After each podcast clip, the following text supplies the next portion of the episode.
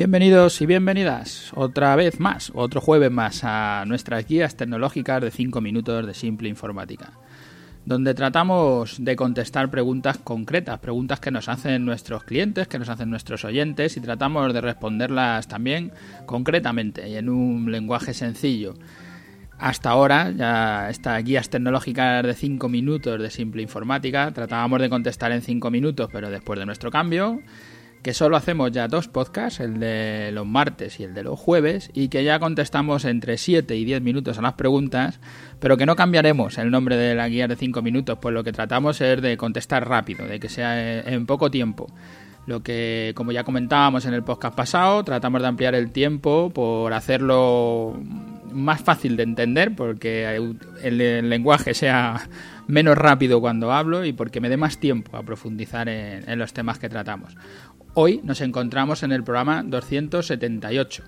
¿Qué ordenador es el mejor para un arquitecto? Es una, es una pregunta que nos sale frecuentemente. Tenemos un cliente que es arquitecto y en su trabajo tiene proyectos importantes de dentro y fuera de España, de construcción de hospitales, de grandes torres de oficinas, un trabajo muy profesional, como dice él. ¿Que ¿Cuál es el mejor ordenador para él? Pues como siempre, depende de lo que hagas. Nuestra forma de aconsejar un ordenador o cualquier solución informática, da igual el gremio en el que trabajes, es que nos digas qué tipo de trabajo vas a realizar con el ordenador. Dividimos a los usuarios en tres tipos de usuarios. Tres tipos de usuarios para ordenador. usuario básico o usuario de ofimática, usuario intermedio o usuario de ofimática con multimedia y el usuario avanzado o profesional. Esta división es la que ha hecho que nuestro cliente entre en dudas, ¿no? Como él considera que su trabajo es muy profesional, por eso lo recalcaba al principio, por el tipo de trabajo, tanto en España como fuera, considera que es un usuario avanzado o profesional. Pero con esta división lo que intentamos definir es el tipo de trabajo que haces en el ordenador, no tu trabajo. Da igual a lo que te dediques, en el gremio que trabajes, y, trato de explicarme con algunos ejemplos concretos. En el caso de un estudio de arquitectos, como este, al igual que en otras empresas, tenemos profesionales que trabajan de distinta manera. En este caso, pues tenemos a un arquitecto que desarrolla todos los proyectos manualmente, como cuando empezó. Ya es, es una persona más mayor y para su tipo de proyectos esta fórmula le funciona bien. El tipo de trabajo es igual que el resto de arquitectos de su empresa pero el uso que él hace del ordenador es solo para funciones administrativas y para visualización de ficheros de AutoCAD que él no va a elaborar. Con lo que apuntamos al tipo de usuario intermedio, le, hemos catalogado o puesto ahí en ese tipo de usuario intermedio, usuario de ofimática con multimedia, su trabajo es tan profesional como los otros arquitectos de su estudio, pero el uso del ordenador es distinto. Otros de sus compañeros de trabajo no trabajan nada en papel, todo lo desarrollan directamente sobre el ordenador y utilizan programas como el AutoCAD o Revit o el, 3D bueno, de todos estos programas que hay de CAD. Todos estos software de ingeniería o de arquitectura y construcción, que llamamos programas de CAD, necesitan ordenadores más potentes. A estos usuarios los vamos a incluir en el usuario avanzado o profesional. Este profesional no es porque el trabajo de ellos sea más profesional que del otro, es simplemente que es un trabajo como arquitecto que, aunque sea igual que el de su compañero, le requiere de un ordenador más potente, con unos requerimientos distintos. En cualquiera de los dos casos, seas un usuario avanzado, seas un usuario profesional, y ya me entendéis lo que quiero decir, en cualquiera de los dos casos le aconsejamos es que la inversión que la hagan como un renting, con un contrato de mantenimiento todo incluido. Así la elección del ordenador, si estás equivocado o simplemente tu trabajo cambia y necesitas un ordenador superior, puedes hacer el cambio a un ordenador más grande simplemente reactualizando la cuota. Es decir, tengo que devolver este, me voy a coger otro. En cualquiera de los, de los dos casos, como digo, si no, si no quieres hacer o no puedes hacer un contrato de mantenimiento, bien con todo incluido, de los nuestros, bien porque no vives en España o, bien porque no quieres hacerlo, porque no quieres hacer la inversión, que prefieres la compra, elige, lo primero que tienes que elegir es el trabajo que vas a hacer con el ordenador para decidir qué tipo de usuario eres. Una vez que tengas decidido y ahora tienes que decidir si lo.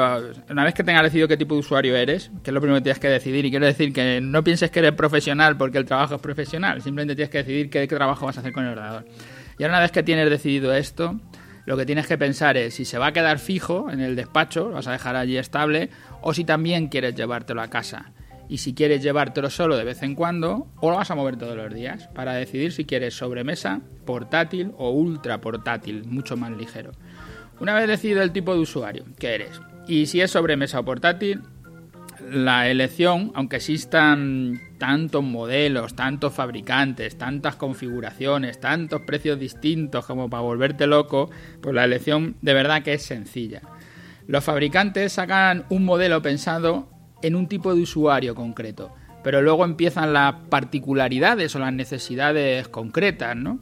El usuario básico que le instala un software de gestión que necesita mayor RAM, o el usuario que necesita un arranque más rápido y le quiere montar un disco duro SSD, o bueno, siempre tenemos muchas situaciones particulares. En general tienes que pensar que un fabricante que, elijas te tiene que dar garantías. Ahora mismo el número de fabricantes ha descendido. Antes eran muchos más, pero ahora van siendo menores porque el margen en este sector es tan pequeño que les cuesta sobrevivir.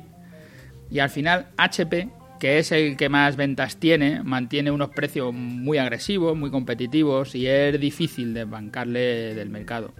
Con lo que el fabricante, para mí es sencillo, yo estaría por HP. Nosotros así lo hemos hecho.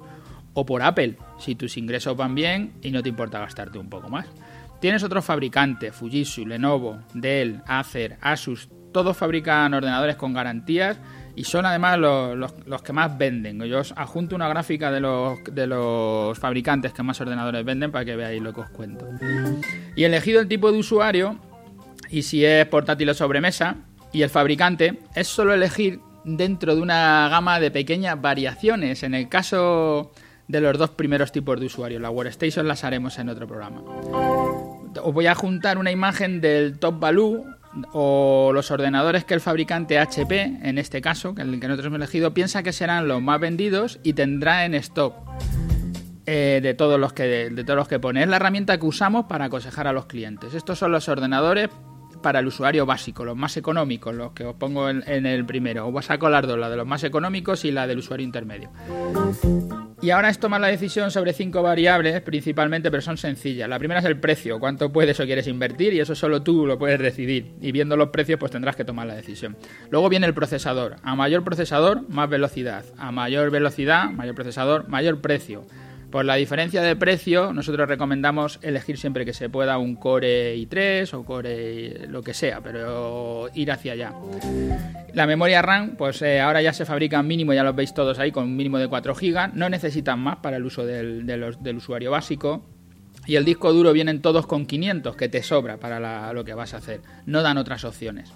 Y el sistema operativo, al ser ordenador de empresa, todos vienen con Windows 10 y uno de ellos, el más grande, digamos, el más caro, es, de 64 bits, pero que tampoco lo necesitas.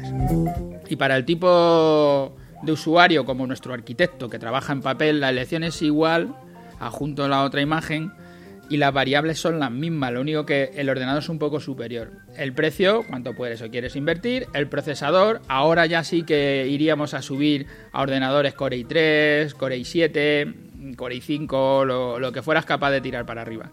La memoria RAM, pues eh, mínimo de 4, muchos ya lo veis que traen 8, porque para abrir esos ficheros de CAD es mejor que, que lleven más memoria.